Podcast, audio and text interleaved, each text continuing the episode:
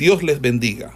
Reciban un cordial saludo por parte del Ministerio El Goel y su centro de formación, quien tiene el gusto de invitarle a una exposición de la palabra de Dios en el marco del programa de formación de biblistas e intérpretes de las Sagradas Escrituras, hoy con la asignatura de... Bien, mis hermanos, Dios le bendiga y Dios le guarde. Bienvenido a esta enseñanza de lo que son los libros poéticos y estamos ya en el quinto libro de Salmos o el Salterio. Y este quinto libro va desde el capítulo 107 hasta el capítulo 150, el cual vamos a ir analizando eh, capítulo por capítulo de lo que consideremos más importante o más relevante para la enseñanza. Recuerden que habíamos enseñado que el libro de los Salmos se dividía o se clasificaba en cinco libros o cinco partes. Eh, y hoy vamos a estudiar lo que es el quinto libro o la quinta parte. Este quinto libro de Salmo, eh, así como el cuarto, contiene principalmente salmos litúrgicos. Cuando hablamos de litúrgicos, estamos hablando de liturgia y la liturgia es la adoración, es el culto, es el servicio que se da para Dios. La liturgia tiene que ver con la alabanza, la liturgia tiene que ver con los sacrificios, la liturgia tiene que ver con las ofrendas, la liturgia tiene que ver con la adoración.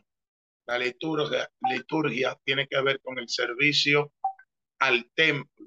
La liturgia tiene que ver con los actos congregacionales que hacían los israelitas ya en el tabernáculo y en su defecto en el templo, luego que Salomón lo edificó. Y este quinto libro está compuesto eh, básicamente en salmos litúrgicos que tienen que ver con alabanzas o compuestos eh, de actos ceremoniales, congregacionales, que debían hacerse durante el culto públicamente.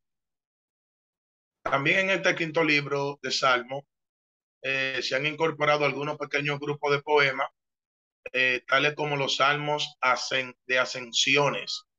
La palabra ascensión tiene que ver con subir sea, salmos de subidas, así le llaman, eh, ya que eran salmos dirigidos a los peregrinos, los que estaban fuera de lo que es su nación, su ciudad natal, y hacían salmos de subida. Por ejemplo, del capítulo 120 al 134, son salmos eh, totalmente de subida, de que ellos iban a subir a su lugar, a su nación. Recuerden que dentro de los salmos, eh, habían salmos que se habían escrito durante el exilio. Hablar del exilio es hablar de la cautividad cuando vino Nabucodonosor, rey de Babilonia, rey de Asiria, se llevó el pueblo de Israel cautivo a esta ciudad. Algunos elaboraron algunos poemas de su vida para volver a lo que es su ciudad natal. Algunos salmos se ubican dentro de lo que es el tiempo de Estras, de Enemías, cuando están reedificando los muros, que son salmos de su vida. Por ejemplo, el Salmo 133, un salmo que dice que qué bueno es habitar los hermanos juntos y en armonía. O sea, como hablando de un regocijo, de volver a unirse con sus pueblos volver a unirse con sus hermanos y sentir esa, esa paz, esa armonía, es sentir la salvación y la vida eterna. Eh, este salmo habla de lo bueno que es la unidad y se cree o se postula de que este salmo fue elaborado o establecido eh, cuando ya estaban reunidos de nuevo durante lo que es el retorno. Hablamos del exilio, y hablamos del retorno, el exilio, es cuando fueron llevados cautivos por Nabucodonosor a Babilonia. El retorno es cuando ellos vuelven a Israel y reedifican los muros. En ese tiempo estaba eh, un profeta contemporáneo que era el profeta Geo, eh, que aún durante el retorno hubo un problema porque ellos se enfocaron en reedificar muros, se enfocaron en reedificar su casa, pero la casa de Jehová estaba arruinada. Y dice que Ageo se levanta y dice, vuestras casas están adornadas y artesonadas y están arregladas, pero mi casa, dice Jehová, está desierta y está arruinada. O sea, aún Dios, llevándolo de nuevo eh, a su ciudad, se enfocaron cada uno en lo suyo. Y de luego le da una, una palabra, le dice, subí al monte, corta madera, vamos a edificar la casa de Jehová. A pesar de que estaban unidos en alegría, en armonía, la casa de Dios estaba desierta, por eso es otro tema. Lo que le quiero explicar es que durante este regocijo de unidad se elaboraron salterios, es decir, sal, incluyendo este 133 que ya le habla. Más adelante daremos unos detalles de ese salmo. También en este quinto libro de Salmos, nosotros encontramos los salmos que son conocidos como en hebreo los Halel, los Halel, que significa los salmos de aleluya, los salmos de aleluya, que van desde el capítulo 113 al 118 y del capítulo 146 al 150. Son salmos que son totalmente de adoración, que son totalmente de aleluya. Incluso el último capítulo de Salmo, que es el Salmo 150, él termina diciendo, todo lo que respire, alabe a Jehová, y termina diciendo, aleluya. Por eso nosotros vemos, como nos damos cuenta, de que estos salmos eh, inspiran a lo que es la adoración. También tenemos el Salmo 108 dentro de esta composición del quinto libro del, del, Salterio, que es como una mezcla de lo que es el Salmo 57 y el Salmo 60. Este Salmo 108 tiene fragmentos del Salmo 57 y está fragmentado por el Salmo 60 como una composición y algunos consideran que fue el mismo salmista que lo escribió el mismo autor. Eh, dentro de lo que es eh, los títulos divinos, eh, por así decirlo, Jehová, el término Jehová, aparece 236 veces dentro de lo que es este quinto libro de Salmos, pero el término Dios, conocido en su original hebreo Elohim, aparece solamente siete veces. O sea que la disertación o el pensamiento de Dios referente a este quinto libro de Salmo era más a Jehová que a Elohim. Es importante notar eso. Entonces, otra cosa más es que este libro quinto de Salmo destaca por su espíritu profundo una adoración pública. O sea, que es un libro totalmente dirigido a la oración, a la liturgia en el templo. Eh, cuando se está llegando al final de este salmo, como ya lo había dicho, termina diciendo que todo lo que respire alabe a Jehová. Salmo 150, verso 6. Eh, hay una expresión que es establecida también como ya o ga dentro de los salmos. J-A-H. Todo lo que respire, alabe allá o acá. Pero esta expresión hace entender que significa Jehová. Estas tres letras, J-A-H, es como un abreviado de lo que es el tetragramatón, que son las cuatro consonantes que Dios reveló en allá en Éxodo capítulo 3, versículo 14 al 16, dice que Moisés le dice a, Jehová si los ancianos me preguntan quién te envió, cuál es su nombre, ¿qué le diré? Y por primera vez Dios revela su nombre en la Biblia y le dice, dile que el yo soy te ha enviado. Eso es lo que dice nuestra Biblia. Nuestra versión es postmoderna. Pero realmente lo que Dios le reveló fueron cuatro consonantes. Yo, que, bao, hey. Una yo, una,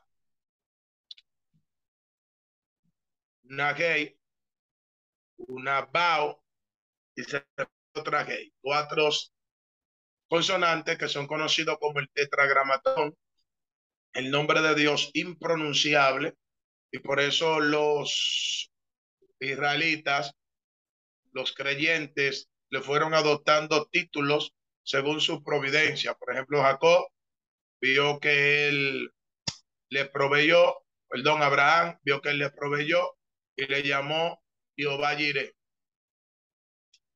Eh, vemos que Gedeón, él le dio tranquilidad y le llamó Jehová Shalom. Vemos Moisés, que él trajo una sanidad sobre unas aguas y le llamó Jehová Rafa. Así sucesivamente le fueron estableciendo títulos, por uno de los títulos más eh, conmemorativos que le habían puesto al Señor era el omnipotente o el todopoderoso.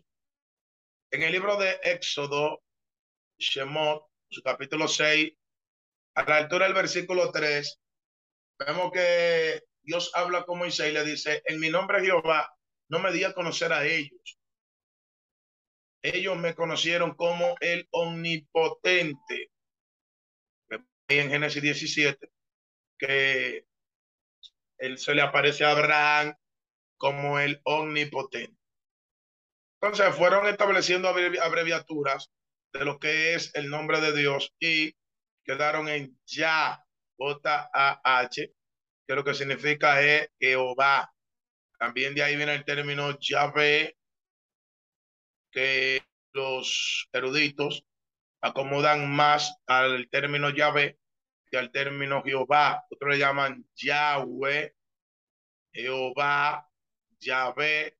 Los salmos lo nombran Ya, J-A-H. En una ocasión alguien preguntó y dijo, ¿por qué dice ya? ¿Será otro Dios? No. Son seudónimos que le dan a Jehová. Entonces, este quinto libro de Salmo, que va desde lo que es el capítulo 107 al capítulo 150, eh, vamos a considerar algunos salmos, como por ejemplo el primer salmo, el 7. Es un salmo que libra de la aflicción. Un salmo pidiéndole a Jehová que libre de la aflicción. Entonces, este es Salmo 107. Eh, el tema general, en particular, es un salmo que está pidiendo a Dios que lo libre de la aflicción. Eh, algunos consideran que este salmo va dirigido a lo que está sintiendo el pueblo durante el exilio, que están en Babilonia y le están pidiendo a Dios que lo restaure a su ciudad y que le quite su aflicción. Pero este salmo también puede servir para cualquier tipo de aflicción, cualquiera que sea. He considerado este Salmo 107 como un cántico de exhortación para alabar a Dios en cualquier situación que estemos pasando.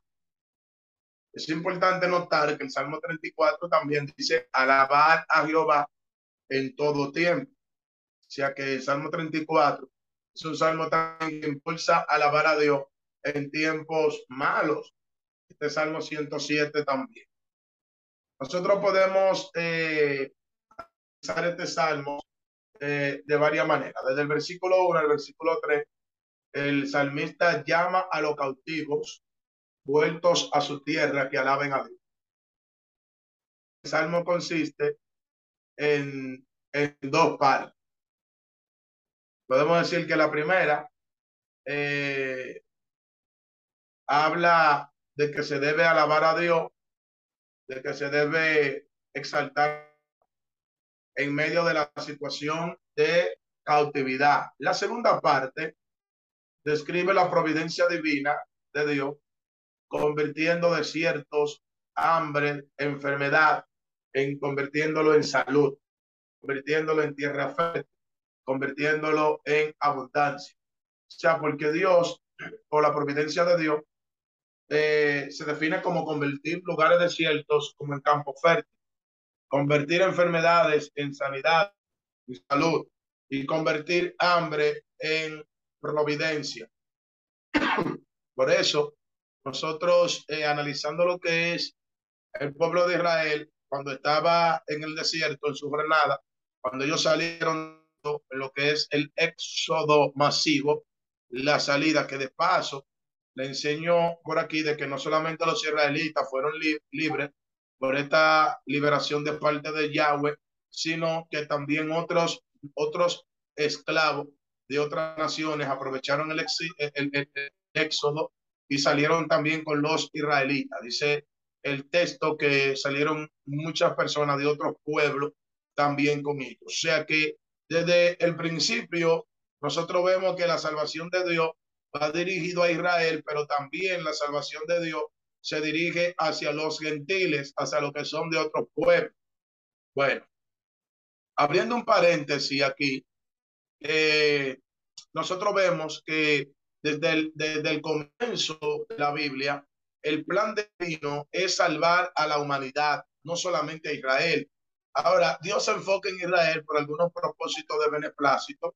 La palabra beneplácito significa su voluntad, lo que él quiera, lo que él le place. Por algunos beneficios eh, de beneplácito, Dios elige a Israel.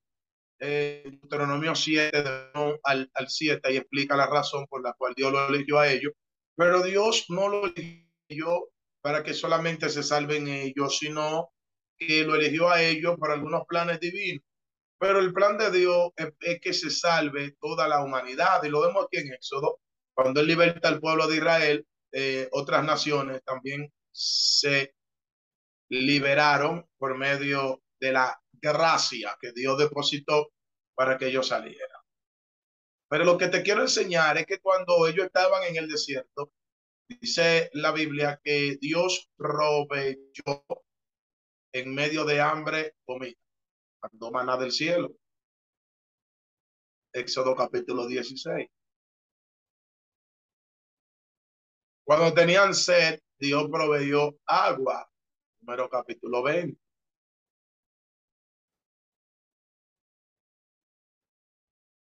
Entonces, nosotros vemos que también Dios proveyó un lugar de paz. Éxodo capítulo 15. Dice que llegaron a un lugar donde habían palmeras, donde habían manantiales, donde habían agua, donde había sombra. Dios convirtió desierto en lugares fértiles, donde habían oasis. Entonces, este Salmo 107 se divide en esas dos partes. Primero habla de que hay que alabar a Dios en medio de aflicciones y luego dice que eh, nosotros debemos sentir la providencia de Dios. El Salmo 109 es un salmo de venganza.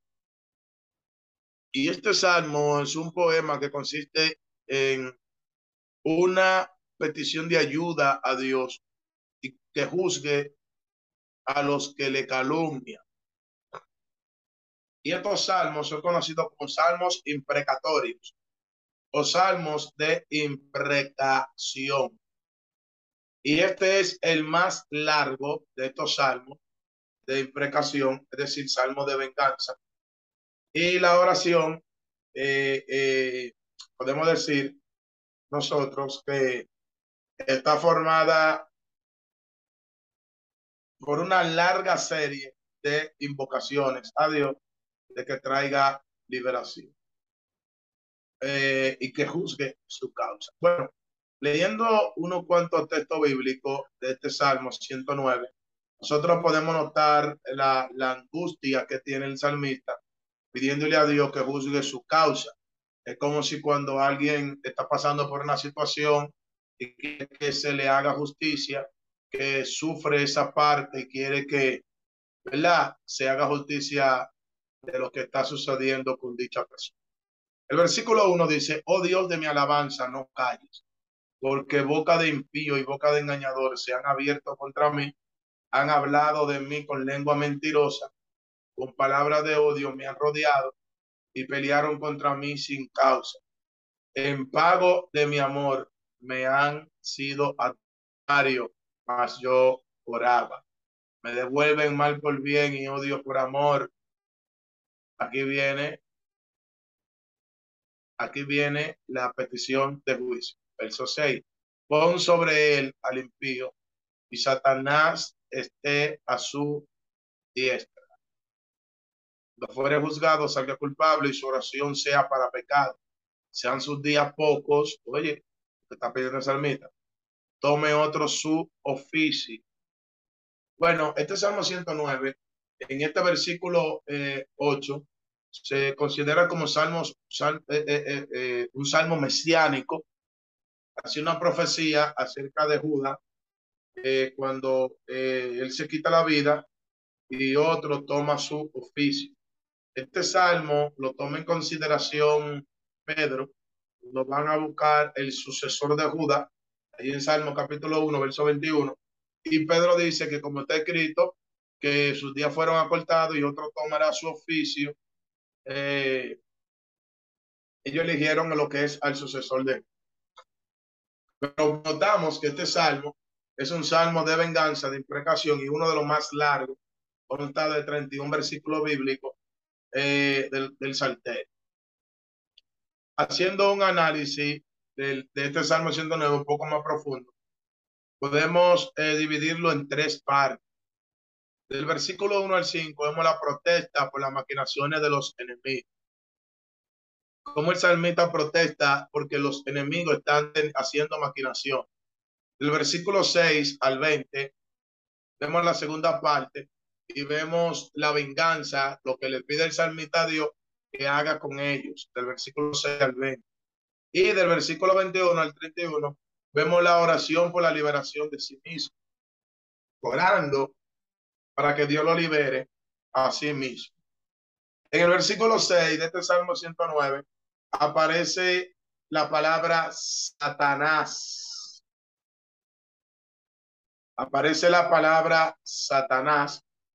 Y aquí esta palabra eh, Satanás significa el acusador.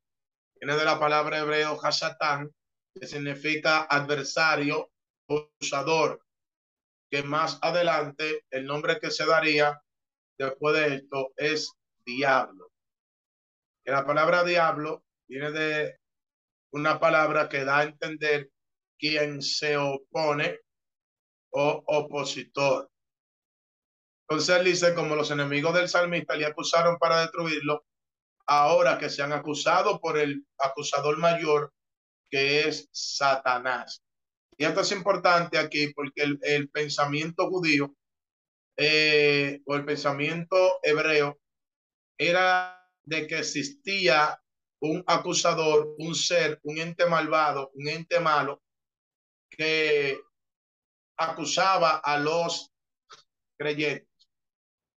Algunos dicen que Satanás no existía en el pensamiento judío, en el pensamiento hebreo, pero en este Salmos nosotros notamos de que se hace mención a Satanás y que habla del libro de Job, de Job, capítulo 1, versículo 6, donde dice que un día reunió Dios o vinieron los hijos de Dios, entre los cuales también vino Satanás. Entonces, el término de Satanás es conocido desde el pensamiento hebreo. Y el libro de God se considera que es uno de los libros más antiguos eh, de, escritura. Algunos se lo atribuyen a Moisés, pero no tenemos eh, actualmente un autor pleno de lo que es el libro de. Eh, el término Satanás dentro de los textos bíblicos que aparece, aparece aquí en, en Salmo capítulo 109, verso 6, aparece en el libro de Job, capítulo 1, versículo 6, y no solamente que aparece ahí, sino que se presenta con una conversación con Yahweh durante Satanás y, y, y, Jehová o Yahweh habla, dialoga sobre lo que es Job.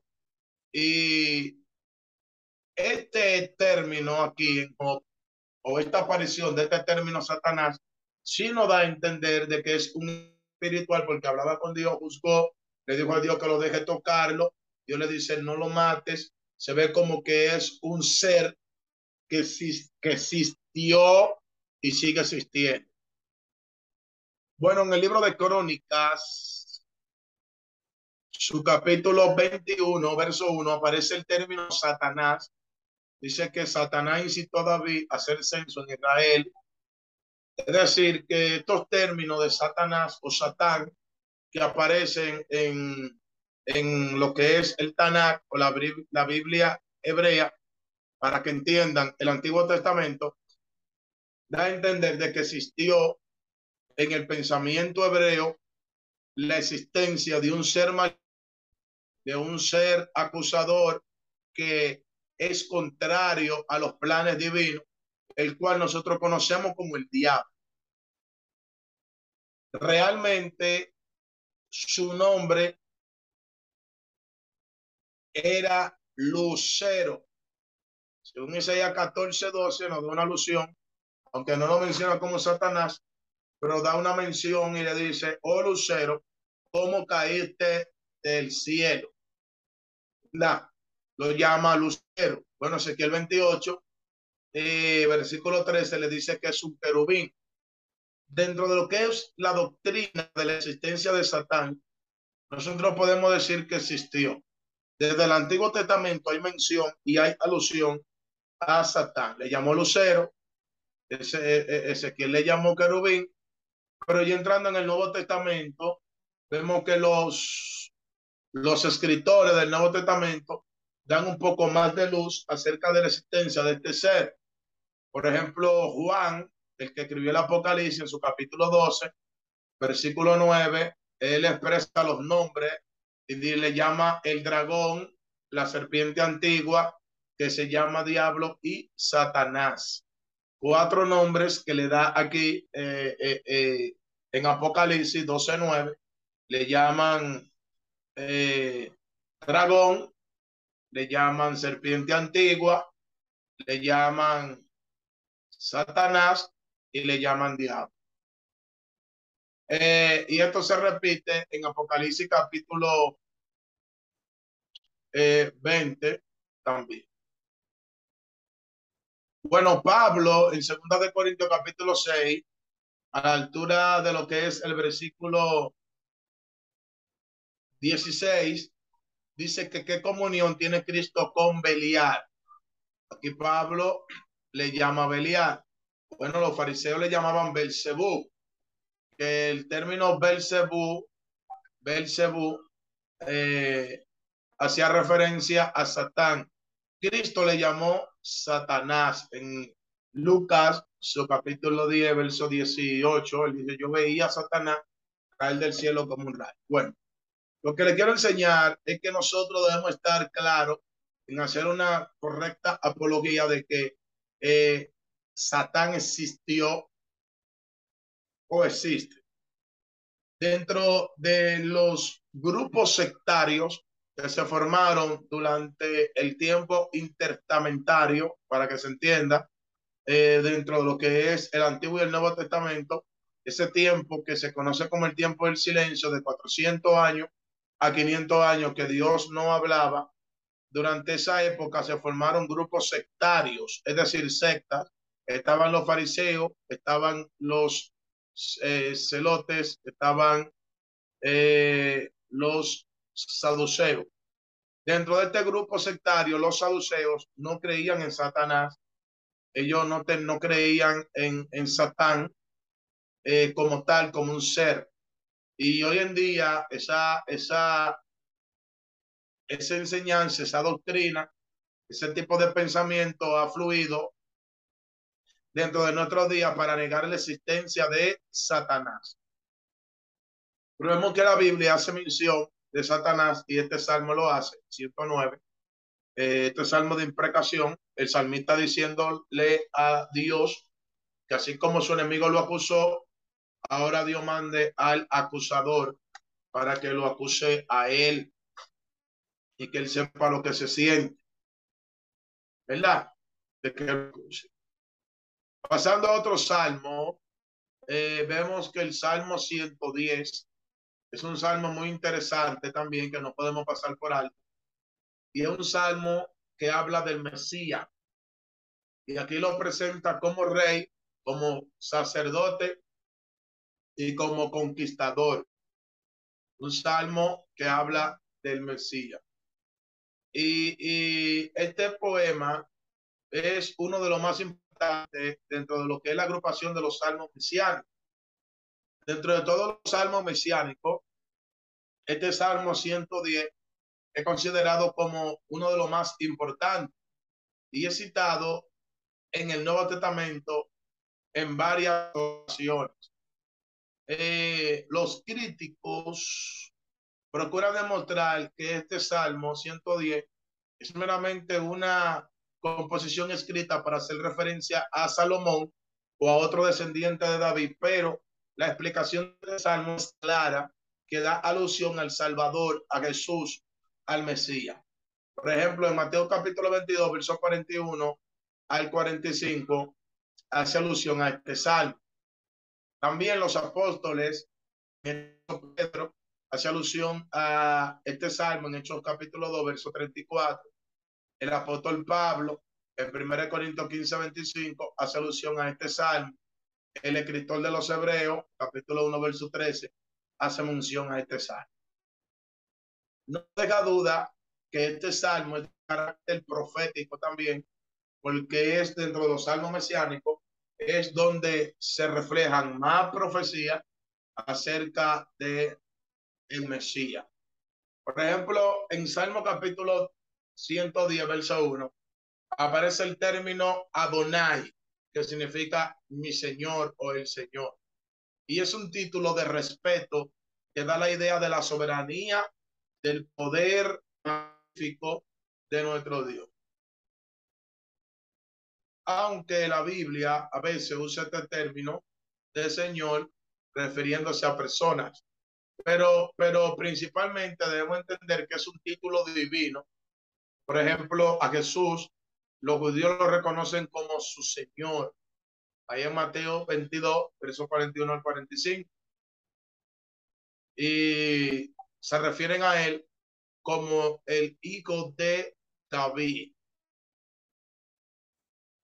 Ahora, la fuerza de argumentación de Jesús es la siguiente.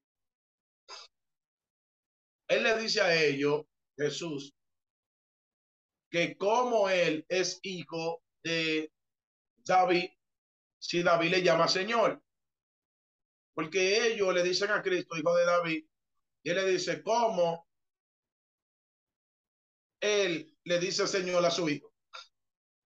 Dando a entender que este término de hijo de David, eso lo aceptó como una alusión divina, mesiánica, pero él estaba más allá, por así decirlo, por encima de lo que es ser hijo de David o una descendencia de David.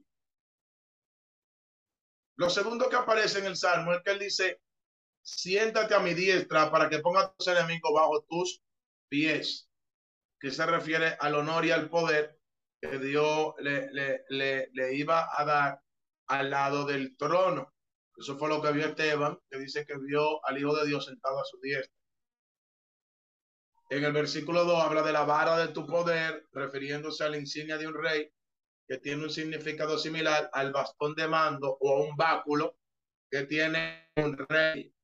Versículo 3 dice que el pueblo le ofrecerá voluntariamente y continuamente sacrificio. Bueno, el versículo 4 le dice que él es un sacerdote. Y dice, tú eres sacerdote.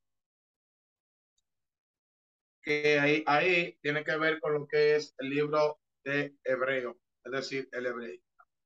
Entonces, este Salmo 110 eh, se considera como uno de los salmos eh, más importante acerca de lo que es el, los salmos mesiánicos, dentro de los grupos de los salmos mesiánicos. El 111 vemos un elogio de las obras de Dios. Y este salmo es un himno, por así decirlo, que, que alaba a Dios por la ley y el cuidado de su pueblo. Se relaciona estrechamente con el Salmo 112. Este Salmo 111 se relaciona con el Salmo 112, es decir, que son uno o van de la par estos salmos. Son salmos de elogiar lo que son las obras de Dios. El Salmo 114 es un salmo histórico y es un salmo que habla de la historia de Israel, como Dios lo sacó de, Egipto, como Dios, ¿verdad? Lo llevó por la jornada en el desierto. Un salmo que habla. Es un salmo que presenta al único Dios eh, el poder de Dios y que todo lo que se llame Dios, aparte de él, no está dentro de lo que es la clasificación divina.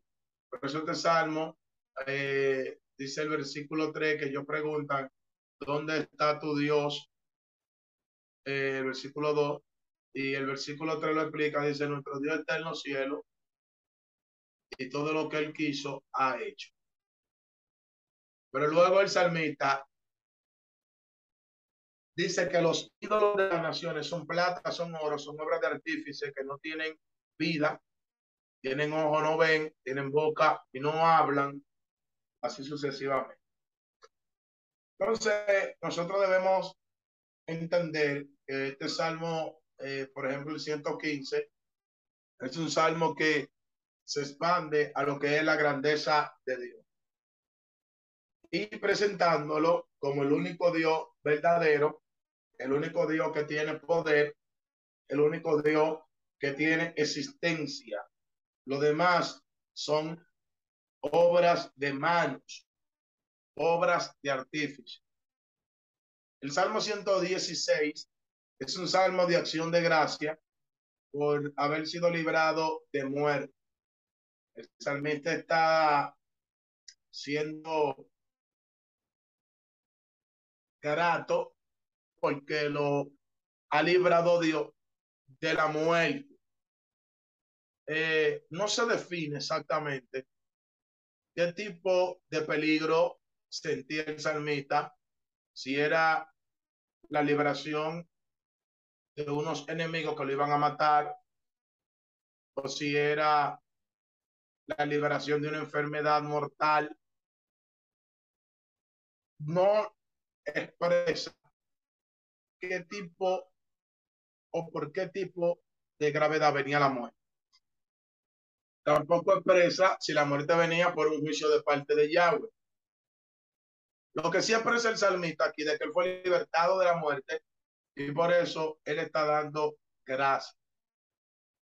El Salmo 116, vemos al salmista en este salterio dando gracias profundamente. Y es posible que el escritor sea un rey. Algunos creen que se refiere a Ezequiel después de haber sido sanado milagrosamente de la enfermedad que tenía en sus piernas. Allá en Isaías capítulo 38, recuerden que Dios envió el profeta y les digo a Ezequiel, así dice Yahweh, ordena tu casa porque morirás. Y dice que él se va a la pared y el profeta le dice, ciertamente morirá y no vivirás. O sea, después que le dice que morirá, le confirma de que es cierto de que va a morir.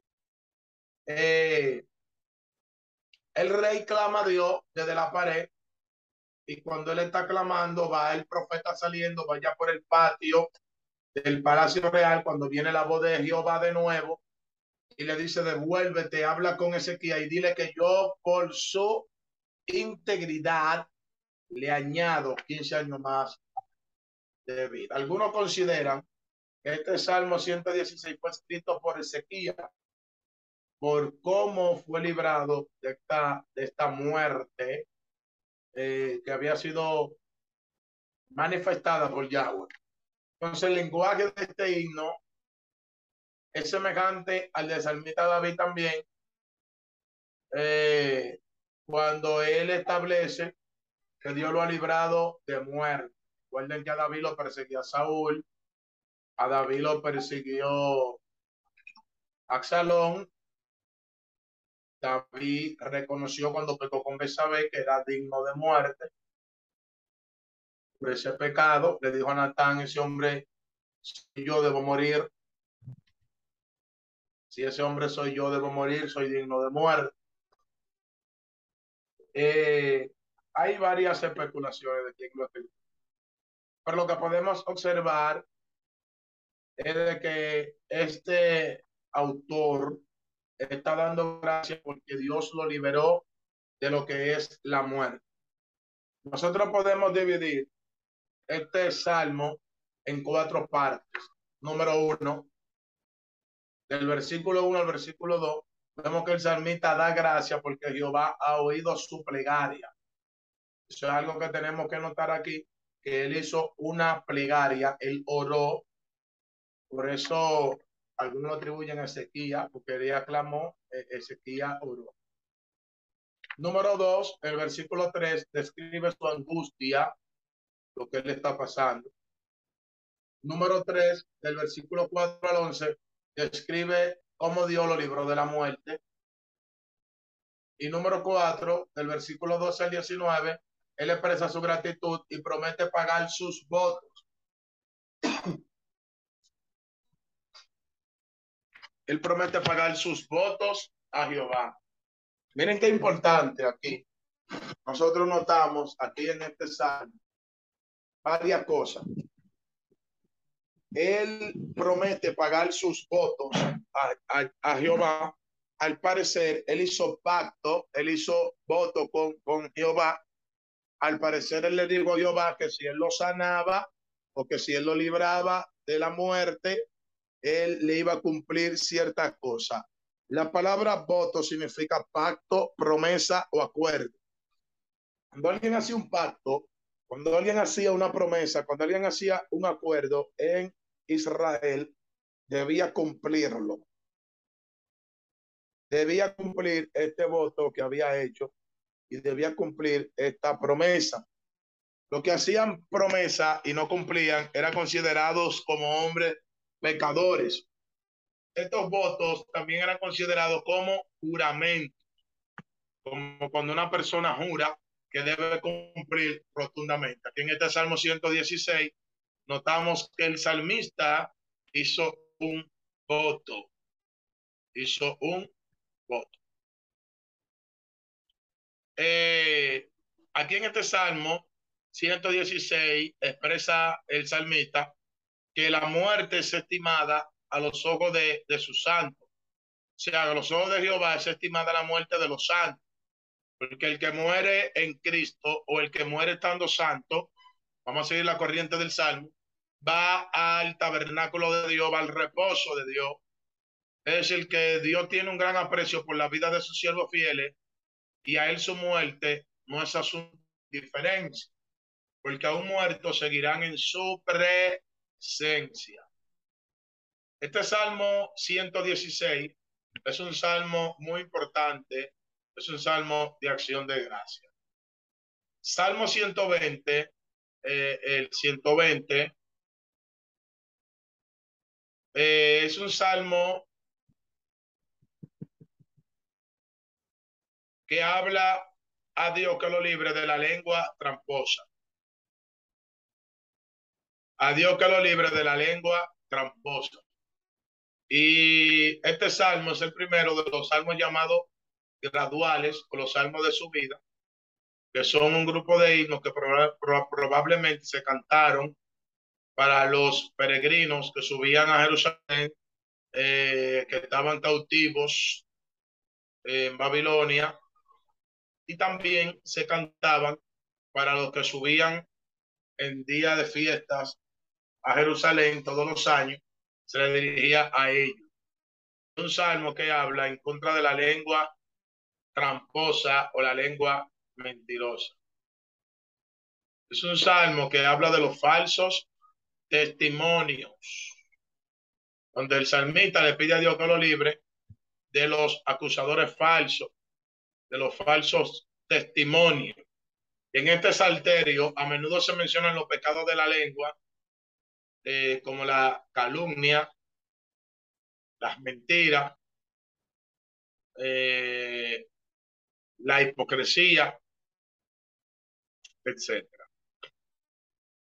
El Salmo 121 es un salmo de auxilio y es un salmo eh, muy conocido y muy recitado entre el pueblo cristiano, porque muchos se lo saben hasta de memoria.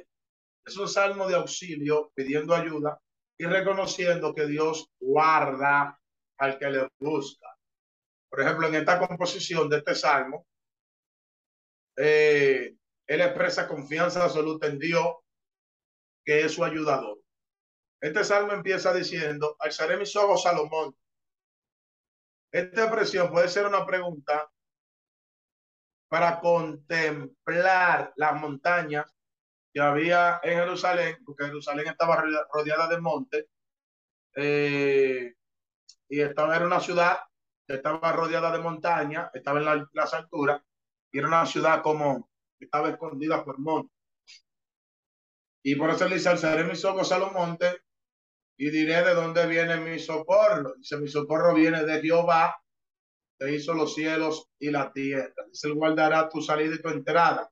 Esta parte aquí significa eh, que el Señor nos guarda en todo lo que nosotros hacemos diariamente. Todo lo que nosotros hacemos diariamente.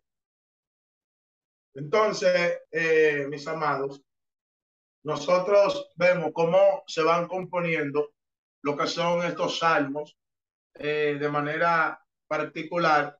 Cada uno se va dirigiendo a una situación específica, a una situación eh, exacta.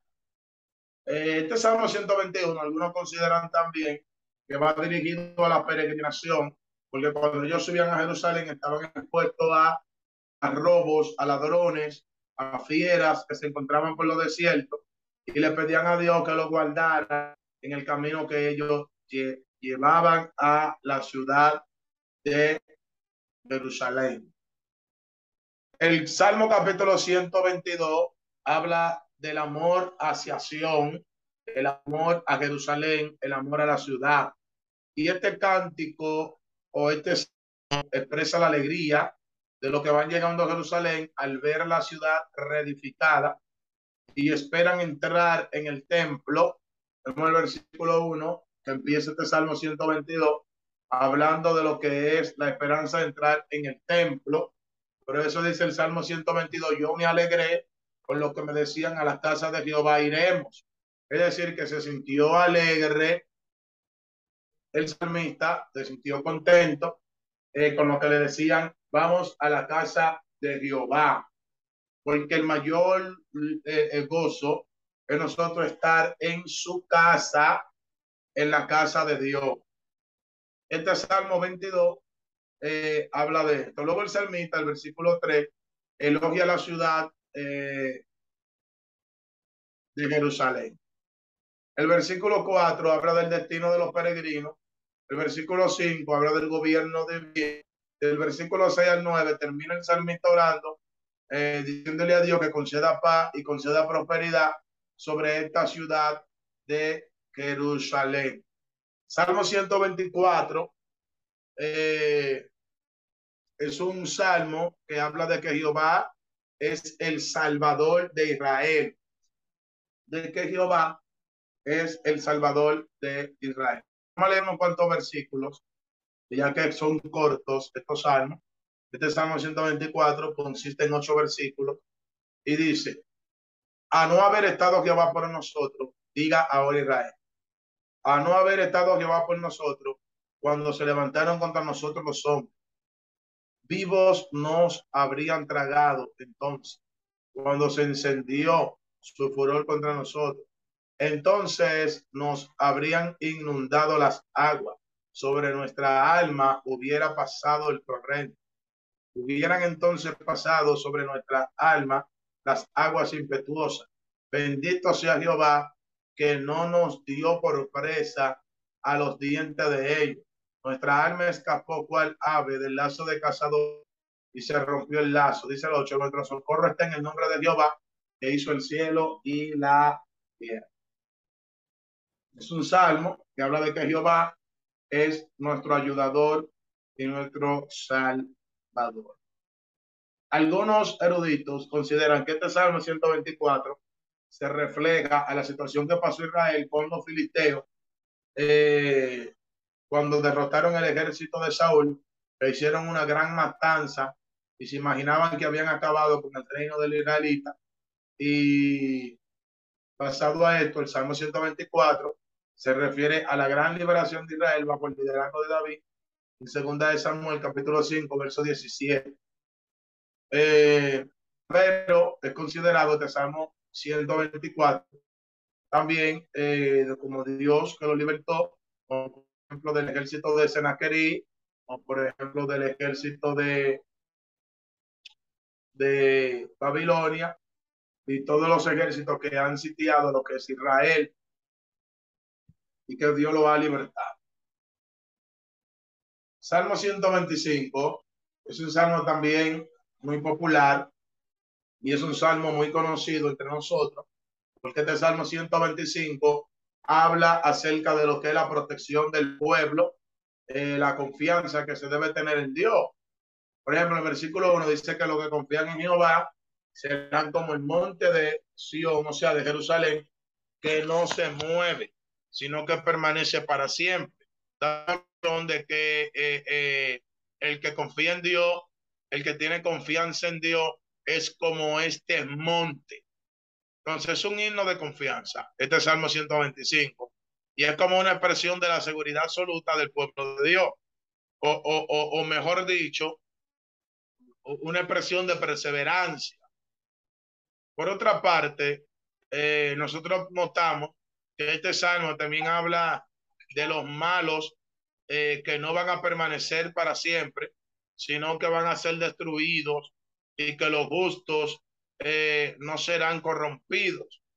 Bueno, el salmista termina pidiendo la bendición de Dios y advirtiendo el castigo de Dios sobre la, lo que se apartan de la fe o lo que se apartan de, de. El Salmo 126 es un salmo también muy importante porque este Salmo 126 habla de lo que es la restauración. Es como un testimonio de restauración. La mayoría de los expositores de los salmos creen que este Salmo 126 se relaciona con el regreso de los judíos de la cautividad de Babilonia, es decir, el retorno.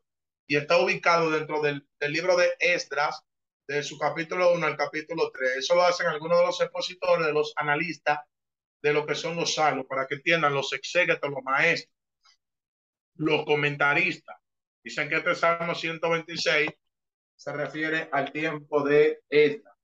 El gozo, el gozo de los eh, repatriados es importante porque cuando tú eh, estás siendo devuelto a tu ciudad, es un gozo. Después de años de estar fuera de tu patria, de estar fuera de tu ciudad. Pues este Salmo 126 habla de esto, de, de, haciendo un testimonio acerca de la restauración. El Salmo 130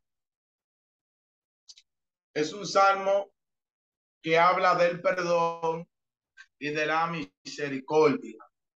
Un salmo que habla del perdón y lo que es la misericordia. Por ejemplo, el versículo 1, eh, vemos que el salmista está clamando a Dios arrepentido. Dice el 1, de lo profundo, oh Jehová, a ti clamo. Señor, oye mi voz. Estén atentos tus oídos a la voz de mi súplica. Es un salmo pidiendo perdón y pidiendo misericordia. El salmista está buscando el perdón de Dios y se divide de la siguiente manera. El versículo 1 al 2 se muestra el salmista con profundo arrepentimiento hacia Dios. El versículo 3 al 4 vemos que el salmista está pidiendo perdón, aclamando a la humillación, al arrepentimiento. Eh, del versículo 4 al 6, el salmista expresa confianza en Jehová, porque Jehová lo ayuda. Y del versículo 6 al 8, vemos la redención no solamente del salmista, sino de la nación. El capítulo 133 es un salmo de unidad y es un salmo que habla del amor, de la fraternidad. La palabra fraternidad eh, da a entender de la unidad, habla de la unidad, la unión. Y este breve salmo, podemos decir que es un salmo que elogia la unión entre el pueblo de Dios. Eh, dice que bueno es habitar los hermanos juntos en armonía Dice, es como el buen óleo que baja sobre la, la cabeza de Aarón, su barba, y llega hasta su vestidura. Eh, aquí el salmista compara la unidad como la consagración con aceite que se le hacían a los sacerdotes.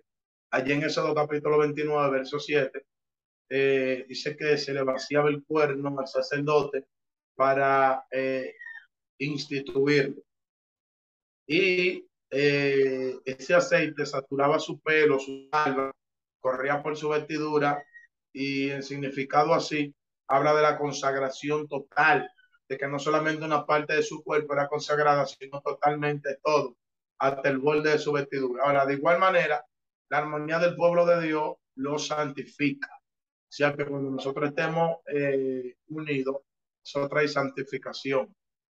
Eh, aquí nosotros notamos que también es semejante al rocío del cielo, que fertiliza la tierra y sostiene la vegetación, porque dice como el rocío también que cae sobre el monte de Hermón, eh, un monte que tiene la vegetación y fertiliza la tierra. De la misma manera, el amor fraternal hace fructífero a Israel. Pero el versículo 3 dice, cae en Dios bendición y vida eterna. El Salmo 134 es un salmo que habla acerca de la exportación de los que velan en el templo, los que están velando de noche, los que están de madrugada eh, en el templo. Dios lo está elogiando aquí en este Salmo 134. Dice el Salmo 134, dice, mira, bendecía a Jehová, vosotros los siervos de Jehová, los que en la casa de Jehová están por las noches. Dice que los que están en la casa de Jehová por la noche, que bendigan a Jehová, los que velan en el templo. Salmo 136. Vemos un salmo dirigido a la misericordia de Dios. Este salmo se repite en varias ocasiones porque para siempre su misericordia. Este salmo 136 consiste en 26 versículos bíblicos y en cada uno de ellos eh, aparece porque para siempre es su misericordia. Este salmo eh, va trayendo como un poco de historia de todo lo que ha pasado con la, con la situación de Israel. Por ejemplo, empieza hablando de, de los mandamientos de, de, Dios, que uno de ellos es alabarle. Eso es parte de la misericordia. Luego habla de la naturaleza de Dios. Luego habla de la historia de Israel, habla de la eternidad de Jehová, habla de la impotencia de los ídolos y todo esto. Este Salmo 136 eh, es un salmo de la misericordia. Salmo 140 eh, es un salmo que habla de, la, de una plegaria contra los perseguidores, una protección, una cobertura. Bueno, el salmista aquí en este Salmo 140 invoca la protección de Jehová, la cobertura de Jehová contra los que se levantan contra el salmista. Podríamos decir que del versículo 1 al 5, él le dice a Dios que lo proteja. Del versículo 6 al 8, él le pide a Dios que frustre sus planes, esos planes que se levantan contra él, que Dios los frustre. Del versículo 9 al 11, eh, le dice que Dios haga caer su cabeza por la maldad de ellos. Del versículo 12 al 13, el salmista expresa la confianza que tiene Jehová de que lo puede guardar y lo puede cubrir. Desde el Salmo 140 hasta el 43 tienen mucho en común estos tres salmos porque son súplicas de liberación todos. Podríamos decir que es un mismo conjunto de salmos que están relacionados entre sí. El Salmo 146 es un salmo que habla de confiar solo en Dios salmo que habla de que nosotros debemos confiar solamente en Dios. Por ejemplo, este salmo es el comienzo de, de, por así decirlo, los salmos de aleluya, los salmos de alabanza, van del 146 al 150. Eh, y aquí, este es el primero de estos. Este Salmo 146 da una exhortación a confiar en Jehová y también a alabarle. Se puede ver el desarrollo del pensamiento del Salmo en cuanto el salmista introduce la composición de, de, de, su poema, declarando de que se debe alabar a Jehová mientras él viva. Por ejemplo, del versículo 1 al 2. Luego, del versículo 3 al 4, el salmista señala la necesidad de confiar en la ayuda humana. Aunque Dios te guarde, debemos confiar en alguien humano que nos ayude. Del versículo 5 al 9 eh, habla de la bondad de Dios. Y del versículo 10 termina afirmando que el reino de Jehová es para siempre. El Salmo 147 es un himno eh, dirigido al Todopoderoso. Y este salmo verdaderamente es un himno de alabanza, es un halel, un himno de aleluya, de adoración. Y aquí en este salmo 147 eh, vemos evidencia que es posible que, que eh, sea compuesto de varios salmos. Eh, o sea, una recopilación de varios salmos para eh, eh, alabar y glorificar al Todopoderoso. Este Salmo 147 es un salmo que consiste en 20 versículos y es uno de los más largos de los salmos de alabanza. Y este salmo habla de varias cosas y la quiero enumerar. Por ejemplo, este salmo habla del gobierno universal de Jehová. Verso 4. Habla de las estaciones del año. Verso 8. Habla de las naciones. Verso 14. Habla de los elementos que están creados. Verso 16 entonces, este salmo, nosotros podemos eh, considerar que es un salmo de alabanza por todo lo que es Dios, por la grandeza de Dios. El Salmo 149 es un salmo de triunfo y este poema es el último salmo eh, imprecatorio, es decir, salmo de venganza, pero está ligado con un salmo de alabanza, es decir, alabando a Dios porque Él le dio triunfo de los que levantaban contra él. Entonces, aquí nosotros vemos, en primer lugar, que Dios ha dado victoria al pueblo oprimido. Y en segundo lugar, vemos que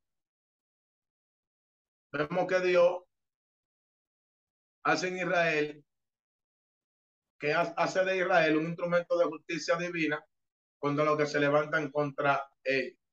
Muchos estudiosos piensan que la última sección eh, de este salmo es escatológica.